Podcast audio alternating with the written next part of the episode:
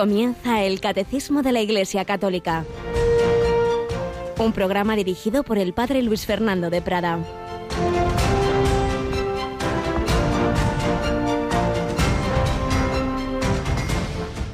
Dijo Jesús a sus apóstoles, Id y proclamad que ha llegado el reino de los cielos.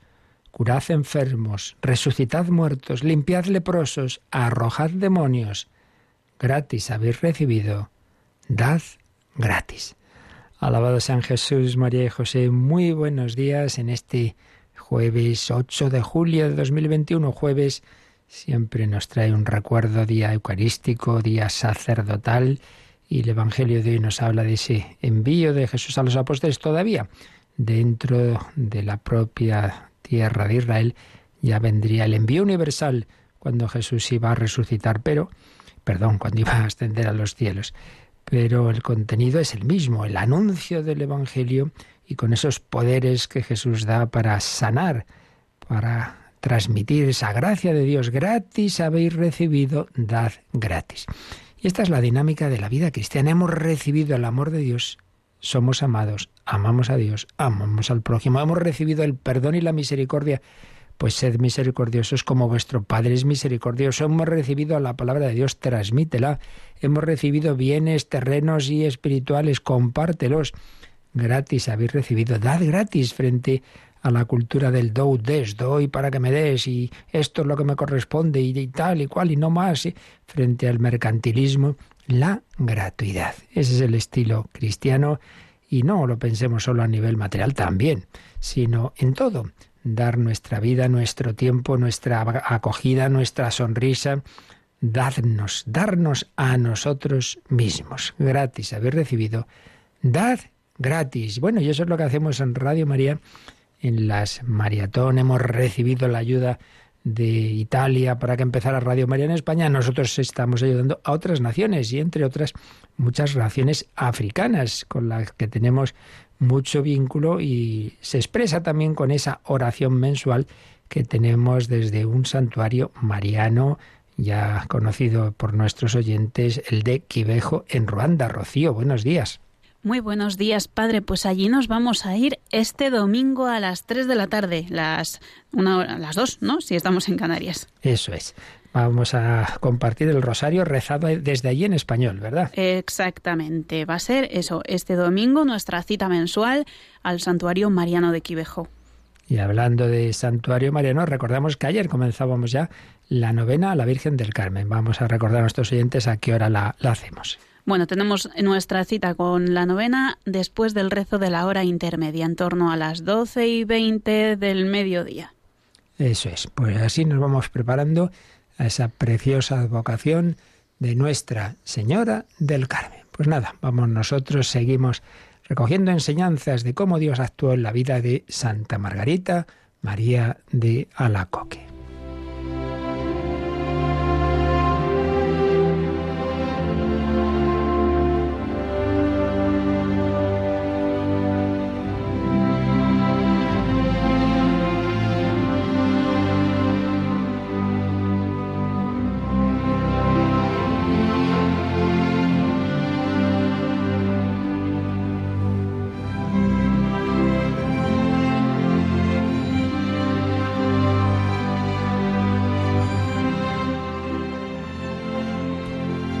Santa Margarita María, autobiografía. Bueno, pues seguimos compartiendo lo que no sé lo que escribía, la autobiografía que le pidieron, que le mandaron escribir cuando está relatando la lucha que tenía como jovencita.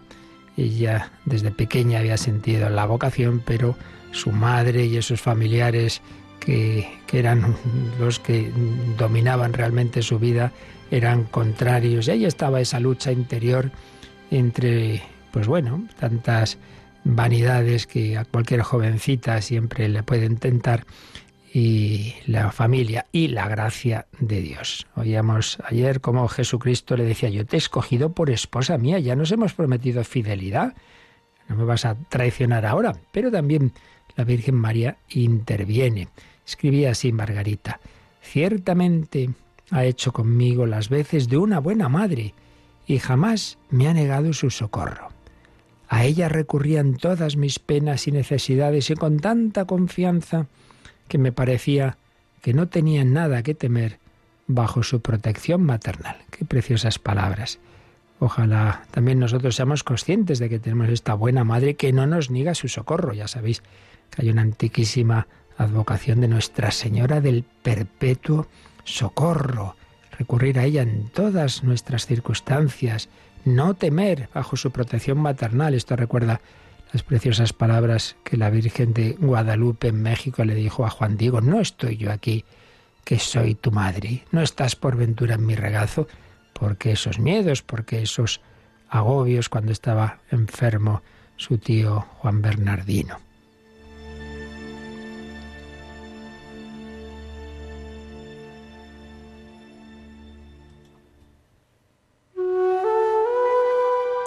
Hice voto en este tiempo de ayunar todos los sábados, en honor de la Virgen, claro, y de rezar, cuando supiese leer, se ve que todavía eso iba despacio, el oficio de la Inmaculada Concepción y de hacer siete genuflexiones todos los días de mi vida rezando siete Ave Marías para honrar sus siete dolores.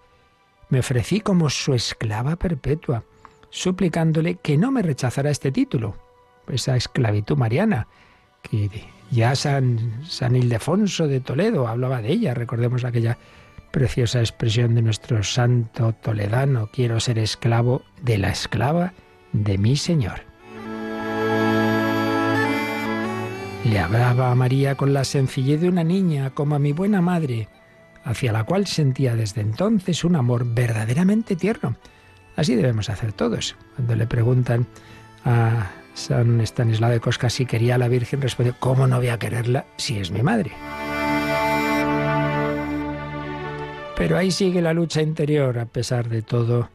Dice que Jesús la reprendió severamente cuando me vio dispuesta de nuevo a sucumbir en la terrible lucha que sostenía dentro de mí, pues no pudiendo ya resistir a las persecuciones que me hacían mis parientes y a las lágrimas de una madre a la que quería tan tiernamente, diciéndome que una joven debe tomar estado a los 20 años. En aquella época pues ya era edad más que suficiente para casarse.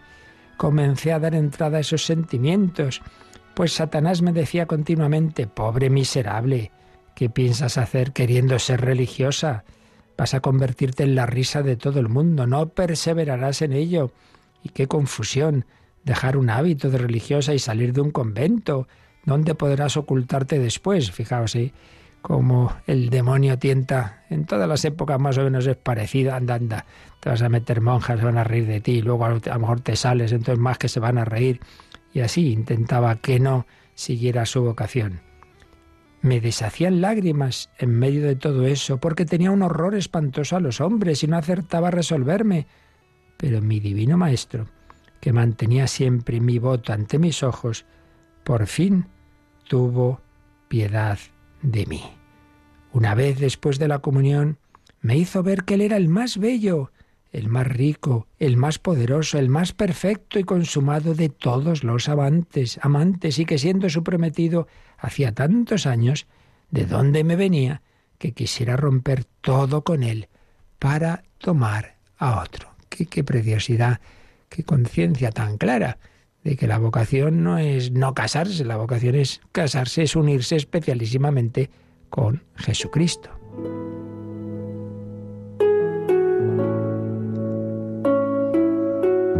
Y sintió que Jesús le decía, entiende que si me haces este desprecio te abandono para siempre, pero si me eres fiel, no te dejaré jamás y venceré a todos tus enemigos. Excuso tu ignorancia, porque no me conoces todavía, pero si me eres fiel y me sigues, te enseñaré a conocerme y me manifestaré a ti. Al decirme esto, infundía una calma tan grande en mi interior y mi espíritu, se halló en una paz tan grande, que desde aquel momento me determiné a morir antes que cambiar. Me parecía entonces que mis lazos estaban rotos y que no tenía nada que temer, pensando que cuando la vida religiosa fuera una especie de purgatorio, me sería más dulce purificarme en ella el resto de mi vida que verme precipitada en el infierno, que tantas veces yo había merecido por mis grandes pecados y resistencias. Esto recuerda cuando al principio mm, quiere va a ser religiosa Santa Teresa de Jesús. Al principio lo hacía con poca gana, un poco pensando en que bueno, pues si es mi camino y me va a venir mejor porque si no me puedo perder y puedo acabar en el infierno y o el purgatorio y bueno, mejor será meterse monja y tal. Luego ya a poco de entrar ya no usaba esos argumentos, digamos, un poquito negativos o de miedo, sino al revés, encantada del amor de Jesucristo. Claro que sí, es el amante más poderoso, más bello, más rico, más perfecto. ¿Cómo ibas a dejarme? Pues Margarita María acabó conquistada su corazón por el del Señor Jesús y ya veremos cómo en efecto por fin a pesar de tantas oposiciones externas y luchas internas, siguió al Señor como Salesa en la orden de San Francisco de Sales, las visitandinas.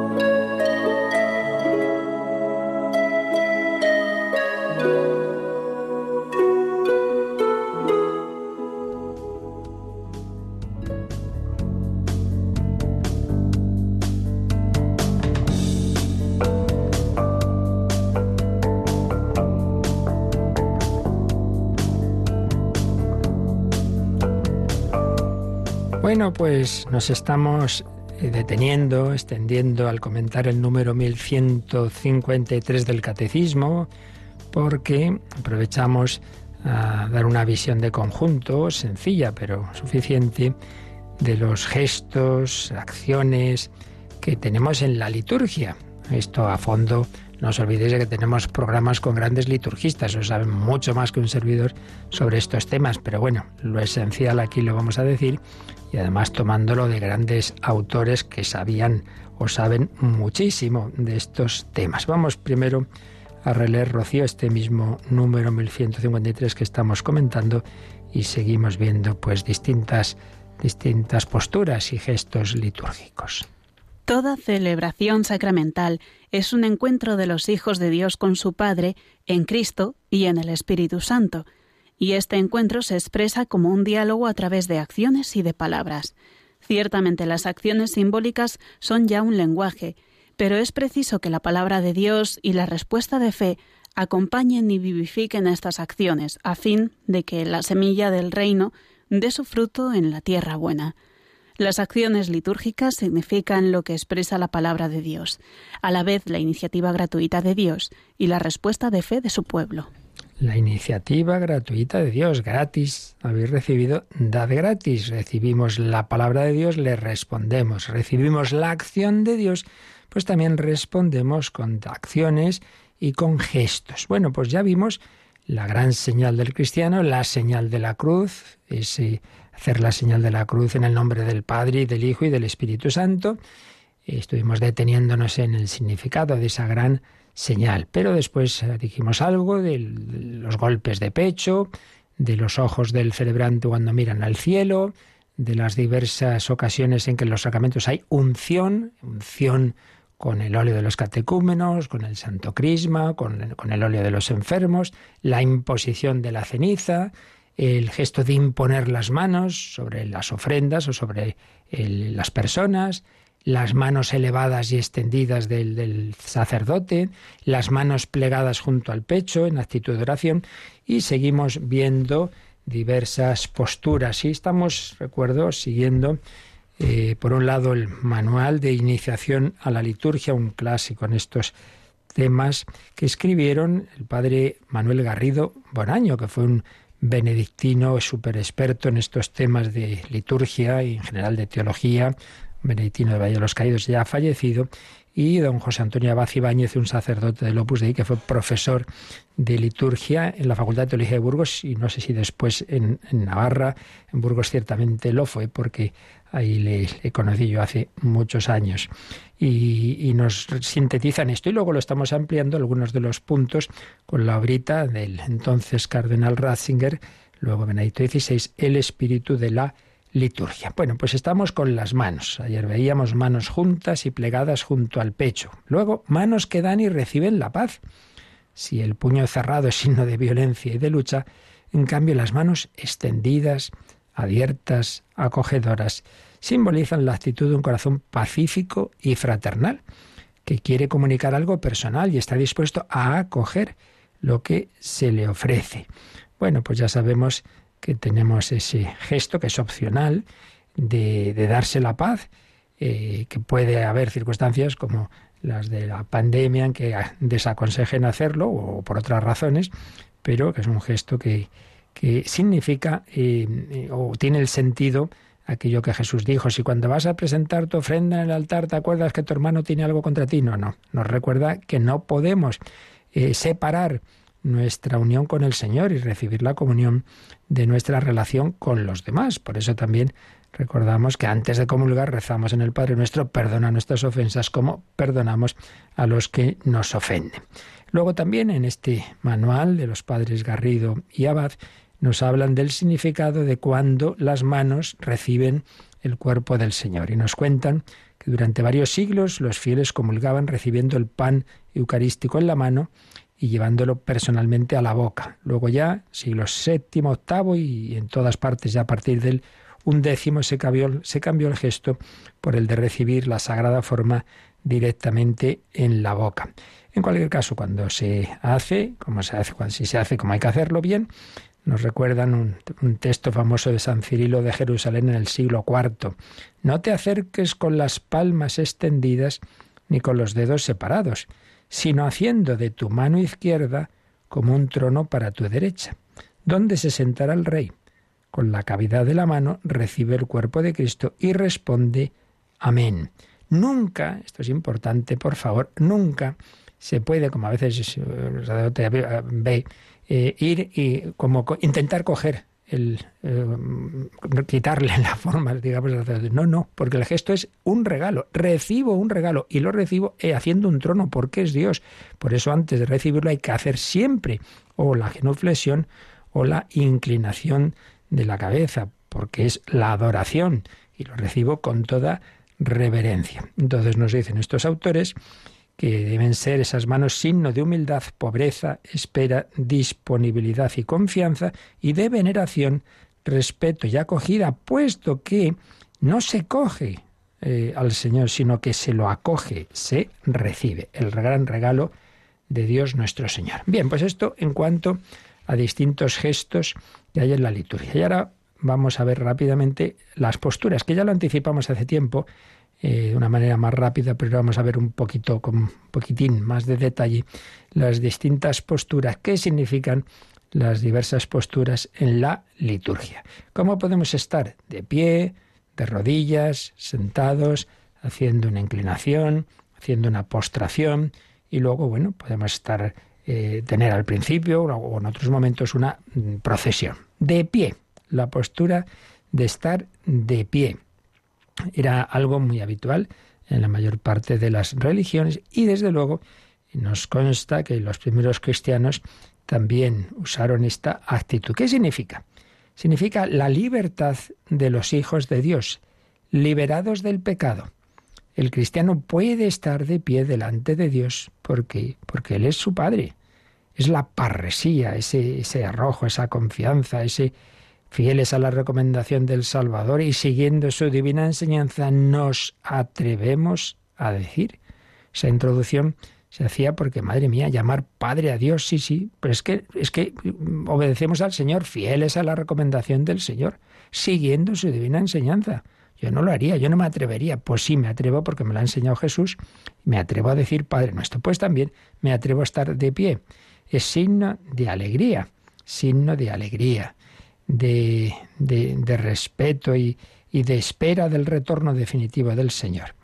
y es la actitud más habitual del ministro, es decir, del, sacerdote que, que, que, celebra la Eucaristía o del ministro que está sirviendo al altar. Pero vamos a ampliar eh, lo que nos dice sobre esta postura, vamos a ampliar lo que acabamos de ver de, del Tratado de los Padres Abad y Garrido con lo que nos escribía eh, entonces Cardenal Ratzinger en su eh, obra El espíritu de la liturgia.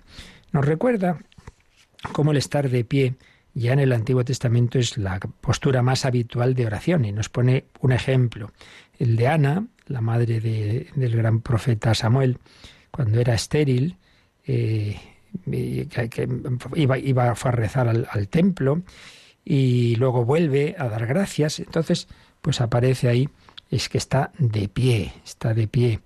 Yo soy la mujer que estuvo aquí junto a ti orando a Yahvé y mm, ya yendo al Nuevo Testamento, bueno, del Antiguo Testamento hay muchos textos, pero bueno, aquí se indicaba este, el cardenal Ratzinger, y luego en el Nuevo Testamento hay muchos textos que nos indican que en tiempo de Jesús el estar de pie era la postura más habitual por parte de los, de los judíos.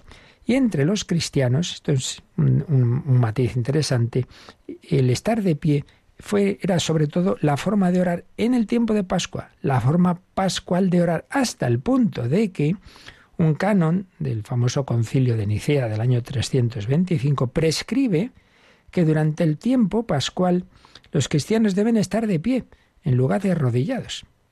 En el tiempo pascual, así como en tiempo de cuaresma sí que era más habitual arrodillarse, en el tiempo pascual de pie porque es el tiempo de la victoria de Jesucristo, el tiempo de la alegría en que manifestamos la victoria pascual del Señor, también mediante la postura de nuestra oración. Y recuerda también que cuando Esteban, el protomártir, el diácono, tiene esa visión de Jesús en el cielo, dice que estaba de pie, a la derecha del Padre. El estar de pie es el gesto del vencedor. Jesús ha vencido a la muerte y al poder del mal. Al final de la batalla, es el que permanece erguido, el que está de pie. También estar de pie es expresión de disponibilidad. Cristo es ensalzado hasta la derecha del Padre para venir a nuestro encuentro. No se ha retirado, intercede por nosotros. Y nosotros podemos estar seguros de que vendrá, de que volverá, igual que una vez salió del Padre y caminó sobre las aguas al encuentro de sus discípulos, cuya barca estaba que se hundía, ¿verdad? ante el viento y las olas. Al estar en pie nos sabemos unidos a la victoria de Cristo y ya sabéis que mm, podemos escuchamos las lecturas de la misa sentados, pero cuando llega el evangelio nos ponemos de pie. Es también ahí expresión de respeto. Es la palabra más importante que vamos a escuchar de, todas las lecturas. El momento clave es el Evangelio. Delante de esa palabra no, no, no nos quedamos sentados, sino que es una palabra que nos eleva hacia lo alto exige respeto, valor, voluntad de ponerse en camino para seguir su llamada, para que penetre en nuestra vida y nuestro mundo. Por cierto, ¿por qué hacemos esa asignación en la frente, en los labios y en el corazón cuando se lee el Evangelio? Por cierto, no se añade ahí luego la señal de la cruz posterior, es solamente la asignación en la frente, en los labios, en el corazón, pues para pedir que esa palabra entre en nuestro pensamiento, en nuestro corazón, en nuestra palabra, en nuestra boca, en todo, que seamos invadidos, penetrados por la fuerza de la palabra del Evangelio. Como veis, distintos significados que tiene esta postura de estar de pie esa confianza en Dios, ese signo de la victoria de Cristo resucitado, pero también la disponibilidad escuchar con atención y respeto, dispuestos a seguir lo que nos pida el Señor. Del Nuevo Testamento podemos pasar ya a la iconografía cristiana. Y vemos en las primeras representaciones, en las mismas catacumbas de Roma lo podemos ver, la figura de la orante, una figura femenina que ora de pie, con las manos extendidas. Eh, representa, sí, por un lado la iglesia en oración, pero decía Joseph Ratzinger, más aún, quizá más precisamente el alma que ha entrado en la gloria celestial y está en pie ante la faz de Dios. Señala que el alma siempre o casi siempre se representa por una mujer porque lo específico de la humanidad en relación con Dios es que es la esposa. Claro, el, Señor, Yahvé, ya en el Antiguo Testamento es el esposo. Cristo es en el Nuevo el esposo, que se desposa con cada uno de nosotros, varones o mujeres, pero estamos llamados a unirnos con, con el Señor, nuestra alma. Está llamada a ser esposa, unión con Cristo. El elemento esponsal, referido a las bodas eternas. Pero también aquí vemos la aceptación de la gracia que se nos ofrece como don. Y mm, se nos habla, por tanto, de la oración de la gloria. Por tanto, la oración en pie sería una anticipación del futuro, de la gloria futura que vendrá. Hacia allí nos quiere orientar. Pero en tanto en cuanto estamos aquí todavía en circunstancias que no son las de la gloria, pues está la otra postura que enseguida veremos de arrodillarnos. Por tanto, todos estos significados de eh, el estar de pie. Pero como digo, esto todavía es un anticipo de, de la gloria, pero todavía no estamos en la gloria. Entonces vamos a hablar de la otra postura, de rodillas, de rodillas. Dicen los padres Abad y Garrido, es una actitud de carácter penitencial, más propia de los días penitenciales, de los días de ayuno, es signo también de postración, de humildad, de arrepentimiento y también de adoración, de adoración. Esto, sobre todo, en la liturgia occidental, porque en Oriente expresan más la adoración con la postración, la inclinación profunda. Pero entró, entró en la piedad occidental esa adoración, ese ponerse de rodillas en la consagración o al recibir la sagrada comunión. Vamos de nuevo a ampliar lo que acabamos de, ver aquí muy sintéticamente eh, sobre, la, sobre el arrodillarse en, Joseph Ratzinger. Nos recuerda que por un lado es, un, es un, gesto que, que, también, bueno, por un lado, miento, antes de nada, eh, dice que, que no era frecuente en muchas religiones. Eh, los griegos y los romanos rechazaban este gesto de arrodillarse.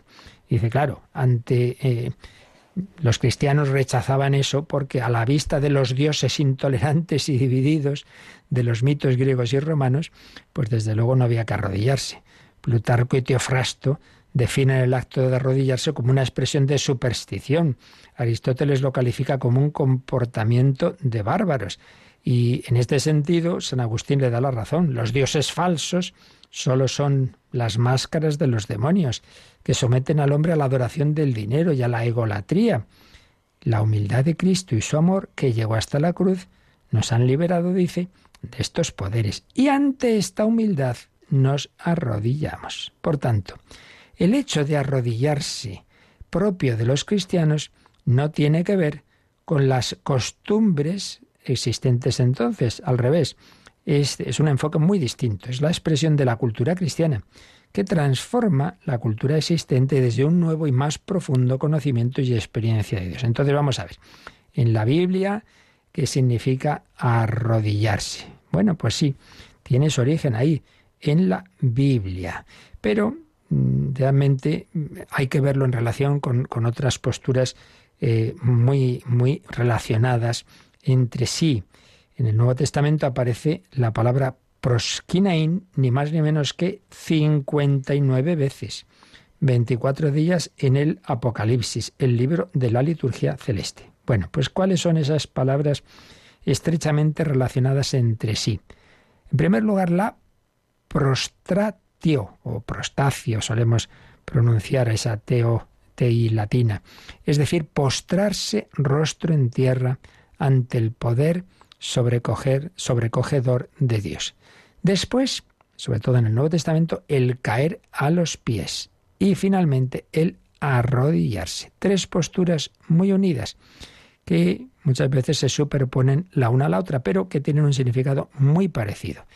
El, estar plenamente eh, postrados en, en, la tierra, como hacíamos, por ejemplo, al empezar la liturgia del Viernes Santo, el caer a los pies del Señor y el arrodillarse.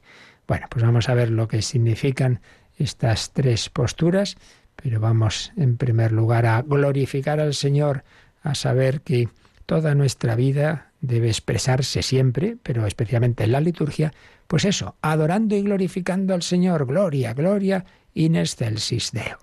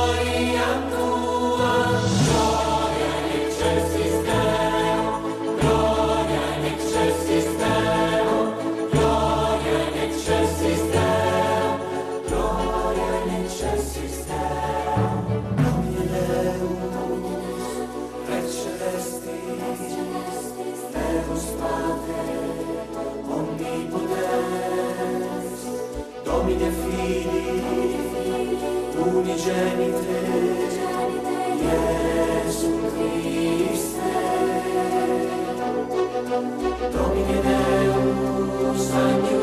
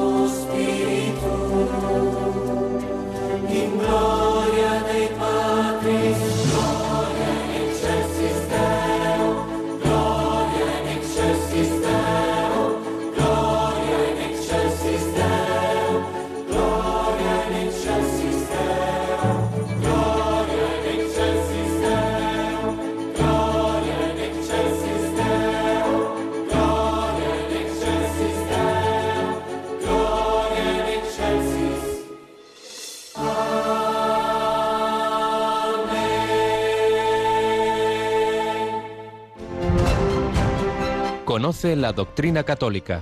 Escucha el catecismo de 8 a 9 de la mañana, de 7 a 8 en Canarias. Y los sábados a la misma hora profundizamos en los temas tratados en el programa En torno al catecismo.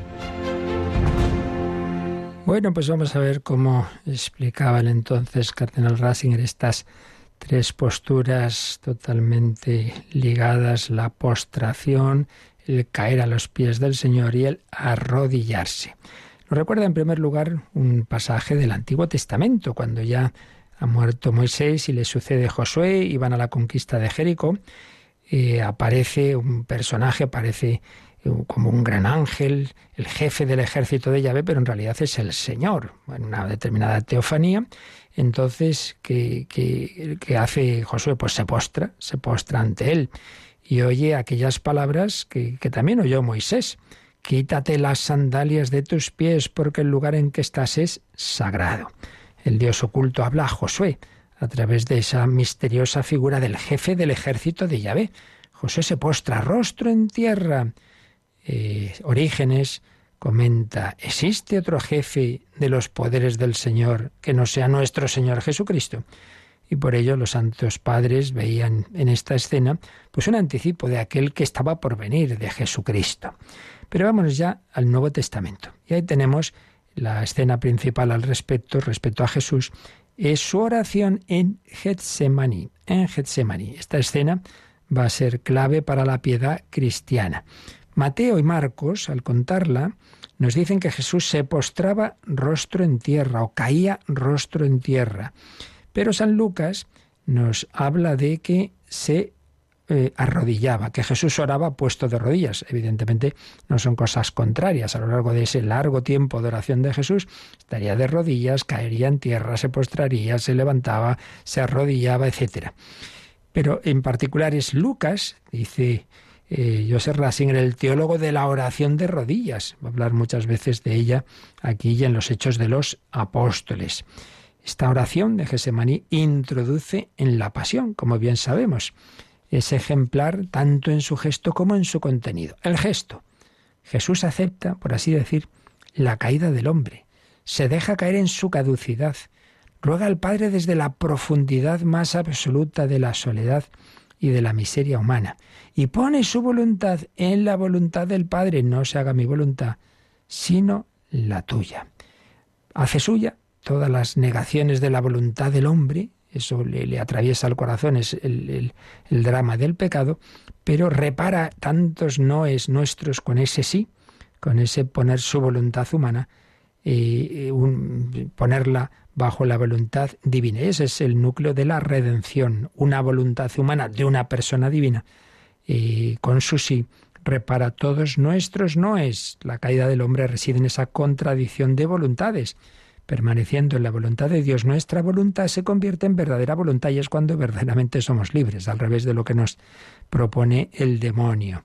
El sufrimiento y la lucha del monte de los olivos es la lucha por esta verdad que libera, por la unidad de lo que estaba dividido, por una unión que es la comunión con Dios. Y en este contexto entendemos que precisamente ahí Jesús invoque al Padre como Abba. Es un texto, y no sé si hay alguno más, ahora mismo no recuerdo, en que Jesús llama al Padre con la expresión aramea, Abba, papá, papaito. Pablo ve en este grito la oración que el Espíritu Santo pone en nuestros labios, para también nosotros llamar a Dios Abba. Bien, pues este gesto, que sobre todo está en esa escena de Getsemaní, esa postración, ¿en qué ocasiones la hacemos en la liturgia? En primer lugar, como antes recordaba yo, el Viernes Santo mm, se empieza sin canto de entrada, llega el sacerdote y los ministros al altar y, si, si pueden, por la salud, pues se postran. Eh, están ahí unos momentos totalmente pegados al, suelo, es una expresión de, del estremecimiento ante, ante la muerte de Dios. Y, también, claro, de ser conscientes de que somos corresponsables de la muerte de Cristo. Nos postramos rostro en tierra, tomamos parte en la angustia del Señor, en su descenso al abismo. Reconocemos también nuestra caducidad. Somos seres caducos que sólo el Señor puede levantar. Nos postramos como Jesús, ante el misterio de la presencia poderosa de Dios, sabiendo que la cruz es la verdadera zarza ardiente, ante la cual Moisés se postró, se descalzó, es el lugar donde arde sin consumirse la llama del amor de Dios. Pero también habréis visto esta, esta postura de postrarse en las ordenaciones sacerdotales y, y en otros momentos así de consagración religiosa, también, pero en particular en la ordenación sacerdotal, antes de ser ordenados, eh, los que van a ser consagrados, pues hay un momento de rezar las letanías, ¿verdad? Bueno, pues ese tiempo se hace estando postrados en tierra es un gesto que expresa la conciencia de nuestra absoluta incapacidad para acoger lo que, lo que vamos a recibir, ese sacerdocio. Madre mía, esto me supera, es un momento muy emocionante. Muchas veces eh, compañeros míos, y yo lo he visto en ordenaciones, se levantan llorando porque, madre mía, te das cuenta ahí, Uf, en qué lío me ha metido el Señor, ¿verdad? Esto me supera, pero confío en el Señor, en la Virgen, en los santos a los que estamos ahora invocando. Sí, en ellos, en su intercesión, confío. Y el propio Serrasinger lo contaba, ¿no? Decía a nivel personal, cuando fui consagrado obispo, la percepción ardiente de mi insuficiencia, de mi incapacidad para la grandeza de esa tarea fue aún mayor que en mi ordenación sacerdotal. Pero fue para mí maravillosamente consolador sentir a la Iglesia en oración, que invocaba a todos los santos, sentir que la oración de la Iglesia me envolvía, me abrazaba físicamente, en la propia incapacidad que debía expresarse corporalmente en el estar postrado, esta oración, esta presencia de todos los santos, de los vivos y los difuntos era una fuerza maravillosa. Y recuerdo que también en la homilía de inicio de pontificado hizo alusión a esa letanía de los santos. Postración. Segundo lugar, muy unido al anterior, el echarse a los pies. Pero eso mm, tiene sus matices y en concreto tiene una palabra griega, gonipetein, que aparece cuatro veces en los Evangelios. Por ejemplo, en una escena muy bonita, Marcos 1.40, un leproso se acerca a Jesús, se echa a sus pies y le dice, si quieres, puedes limpiarme. Es expresión de su confianza en el poder de Jesús. Este es, es, no es un mero hombre. Si quieres, puedes. Se postra a sus pies. Y finalmente, la tercera palabra, proskinein, ya es propiamente la adoración de rodillas. Dos ejemplos nos trae Joseph Ratzinger muy bellos. Uno, en el lago, cuando los discípulos están los pobres ahí que, se, se, ahogan, que está el viento, las olas y Jesús había quedado en tierra y de repente lo ven aparecer caminando sobre las aguas, Pedro sale al encuentro, se hunde, el Señor lo salva, entonces Jesús sube a la barca y de repente el viento se para. Entonces dice eh, Mateo 14, 33, los discípulos se postraron ante él y le dijeron, realmente eres hijo de Dios. Pero las traducciones más antiguas habían escrito, no, lo, no se postraron, sino los discípulos adoraron a Jesús en la barca. Y señala que ambas traducciones son correctas. Cada una de ellas pone de relieve un aspecto, la expresión corporal o el proceso interior. En cualquier caso, es un gesto de reconocimiento de Jesús como Hijo de Dios. Es adoración. Este que calma, que puede andar sobre las aguas y que puede calmar el viento y el mar, este, este no es un hombre, este es Dios. Y luego también lo vemos en el, en el ciego de nacimiento.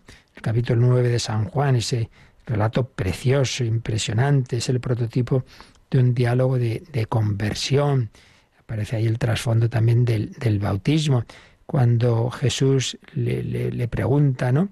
Si creía en el Hijo del Hombre, dice, ¿quién es, Señor? El que está hablando contigo. Entonces dice que dijo el ciego, creo, Señor, y se postró ante él. Traducciones antiguas habían puesto, y, y, y yo lo adoro, lo adoro. Toda la escena apunta a ese acto de fe y de adoración. No solo se han abierto los ojos de su cuerpo, sino los del corazón. El hombre ahora ve, ve a Cristo, ve en Cristo a Dios. En el Evangelio de San Juan, esa palabra proskinein aparece once veces, nueve de ellas en el diálogo de Jesús con la samaritana junto al pozo de Jacob, una conversación que estaba dedicada a la adoración, a la adoración. Por tanto, tiene un significado esta palabra de adorar, de reconocer a Dios. Y de hecho, también esta escena de la samaritana como la del ciego termina con la autorrevelación de Jesús. Soy yo el que está hablando contigo. Por tanto, el significado espiritual y corporal de la palabra proskinein es inseparable. El gesto corporal es portador de un sentido espiritual, la adoración, sin la cual no tendría sentido. El acto espiritual tiene que expresarse necesariamente, debido a la unidad físico-espiritual del ser humano, en el gesto corporal, lo que me estado diciendo todo este tiempo.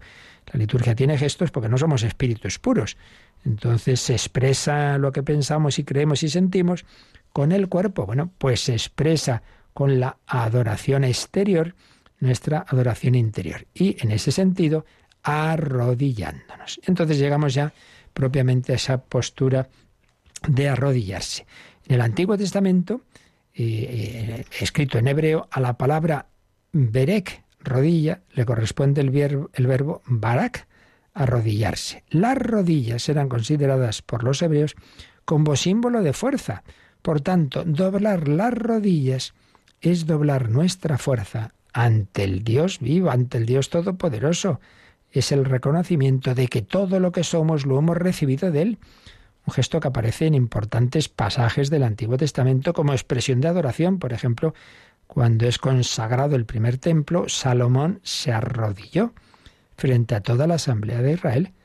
Después del exilio, Esdras repite ese gesto en el momento del sacrificio vespertino.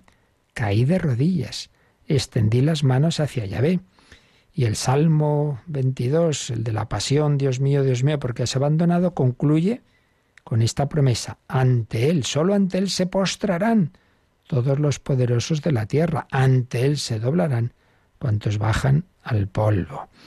Isaías 45, 23, en el contexto neotestamentario, pues tenemos que recordar cómo los hechos de los apóstoles narran que San Pedro oró de rodillas en Hechos 9:40.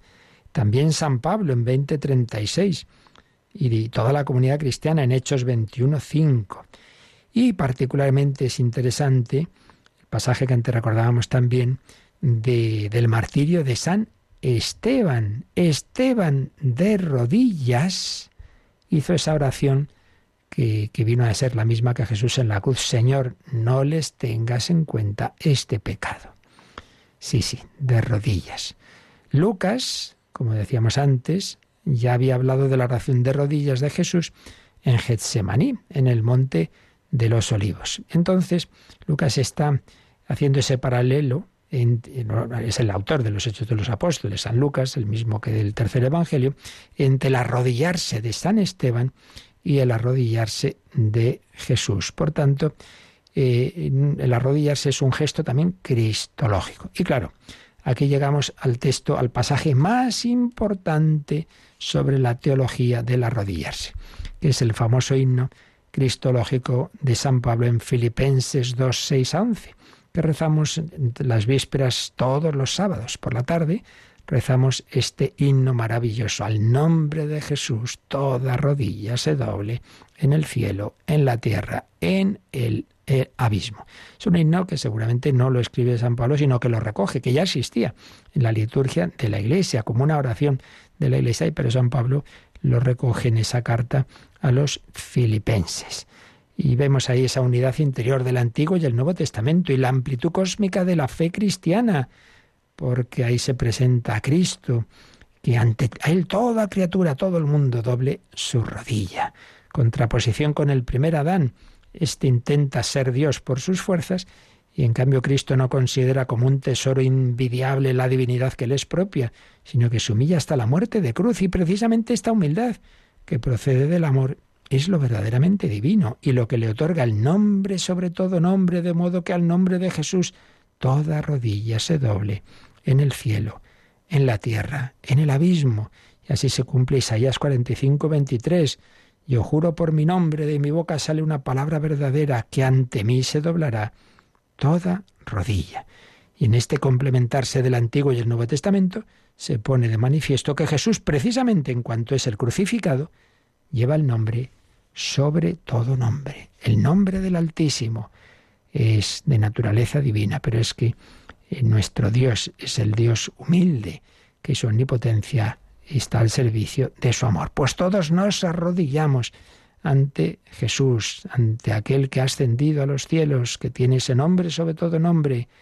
Entonces doblamos nuestras rodillas. La cruz, signo universal de la presencia de Dios. La liturgia cristiana liturgia cósmica, porque doblamos las rodillas ante el Señor crucificado y exaltado, la cultura de la verdad, el gesto humilde con el que caemos a los pies del Señor, nos inserta en el verdadero camino de la vida, en armonía con todo el cosmos. Bueno, no me diréis que no hay profundidad en todo esto, como siempre, increíblemente expresado con tanta sabiduría por por Joseph Ratzinger. La expresión con la que Lucas describe el acto de arrodillarse de los cristianos era desconocida en el griego clásico. Es una palabra específicamente cristiana y es muy importante para nosotros. Ya sabemos que no es, claro, si uno no puede físicamente, lo importante es el corazón. Uno puede hacerlo externamente y no vivirlo interiormente, pero si uno puede hacerlo exteriormente, que lo haga. No perdamos ese sentido tan profundo de reconocer a nuestro Dios y por otro lado sabiendo que no es que sea, pues, como os decía, ¿no? Como, como, como, no sé, la adoración eh, a un Dios lejano, no sé qué, no, no, no, no. Es a ese Dios que se ha hecho nuestro hermano, que ha muerto por cada uno de nosotros, que está en la cruz. Al nombre de Jesús, toda rodilla se doble en el cielo, en la tierra, en el abismo. Bueno, pues seguiremos hablando de las diversas posturas en la liturgia, pero bueno, lo dejamos aquí. Tenemos un momento, como siempre, de, dar gracias al Señor, de, meditar un poquito todo esto y también si queréis alguna consulta, pues es, es el momento. Participa en el programa con tus preguntas y dudas. Llama al 91005 9419. 91005 9419. Puedes escribir un mail a catecismo o escribirnos un mensaje al teléfono de WhatsApp 668 594 383 668 594 383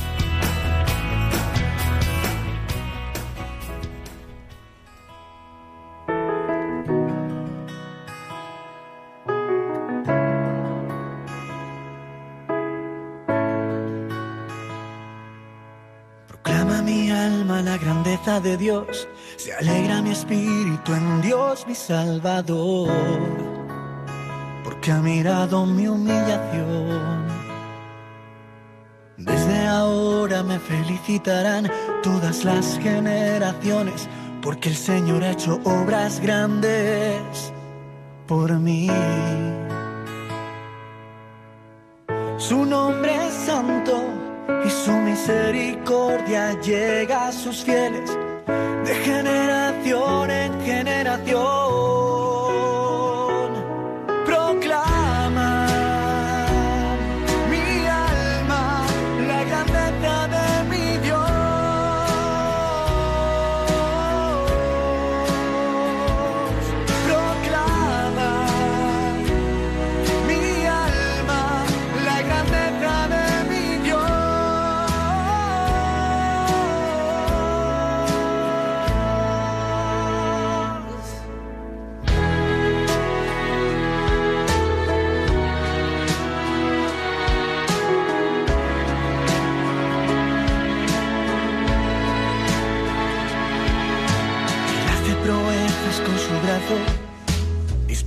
Soberbios de corazón, derriba del trono a los poderosos y enaltece a los humildes. A los hambrientos los colma de bienes, a los ricos despide vacíos. Auxilia a Israel acordándose de su misericordia. Según lo había prometido a nuestros padres en favor de Abraham y su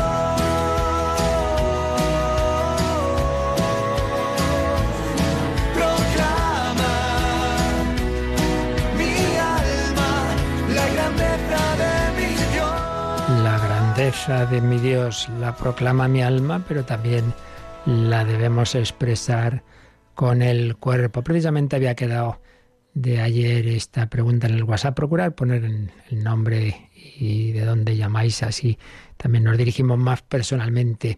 Preguntaba una persona, ¿cómo puedo decirle a mi amiga sin que se ofenda que en el momento de la consagración debemos arrodillarnos, ya que es joven y puede hacerlo. Hombre, como siempre digo, ya ese detalle tan concreto de cómo decirle a tu amiga, a la que no conozco ni a ti, pues yo no sé cómo habría que hacerlo.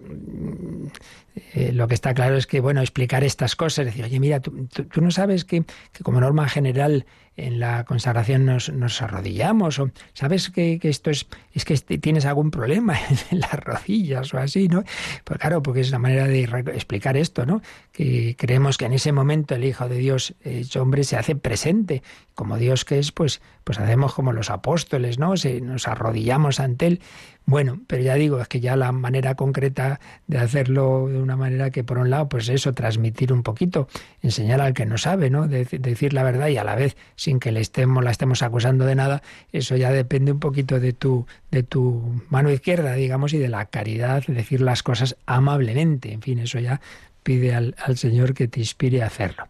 Y luego había una llamada ahora, ¿verdad, Rocío? Sí, una oyente de Ciudad Real pregunta eh, qué significa oración colecta y da gracias por las explicaciones de, que hace en el programa. Pues gracias también por la pregunta, porque estas cosas nos vienen bien para todos. Pues está muy bien preguntado. ¿Qué significa eso de colecta? Bueno, pues significa que esa oración recolecta las oraciones de los demás. Es decir, en esa primera oración presidencial que se dice, hay tres grandes oraciones que dice solamente el sacerdote y que terminan en, esa coletilla de por nuestro Señor Jesucristo tu Hijo, o la más breve, por Jesucristo nuestro Señor, que son es al principio, después del acto penitencial, del Kyrie, del Gloria, si es domingo o festivo. Después de eso dice el sacerdote, oremos. Luego otra es en, cuando se ha terminado el ofertorio y otra es al acabar el, ya en la comunión, después de la acción de gracias, pues también hay otro oremos, ¿no? Bueno, pues ese primer eh, oremos y esa oración que viene a continuación, que se llama así, oración colecta, lo que lo suyo es que en ese momento todos, cada uno de los que estamos ahí, presentemos, digamos, nuestras intenciones al Señor. Oremos. Entonces, hay un momento de silencio, por desgracia a veces se hace demasiado corto, pero lo suyo es que haya un tiempo para que cada uno presente lo que trae a esa Santa Misa como una intención especial. Y entonces la oración final recolecta todas esas otras intenciones en la intención oficial, digámoslo así, de la liturgia de ese día. Se recolectan todas en la unidad del Espíritu Santo. Por nuestro Señor Jesucristo, tu Hijo, que vive y reina contigo, en la unidad del Espíritu Santo. Ahora, todas las intenciones que tenéis las ponemos bajo esta otra intención general que la liturgia nos pone a todos, todas quedan colectadas, recolectadas en esa oración. Ese es el sentido, como veis, profundo, que muchas veces pues no nos enteramos. Y muchas veces vamos deprisa, oremos. Pues ve, piensa un poquito y pon ahí tu intención también. ¿De acuerdo? Pues muchas gracias por estas preguntas que siempre nos vienen bien a todos. Pues aquí lo dejamos y que vivamos pues todo esto tan bello con nuestro cuerpo, con nuestra alma, con nuestro corazón, estas actitudes de los hijos, de Dios con nuestro Padre y ahora precisamente otro gesto, esta bendición haciendo la señal de la cruz, invocando la gracia divina sobre todos vosotros. La bendición de Dios Todopoderoso, Padre, Hijo y Espíritu Santo, descienda sobre vosotros. Alabado sea Jesucristo.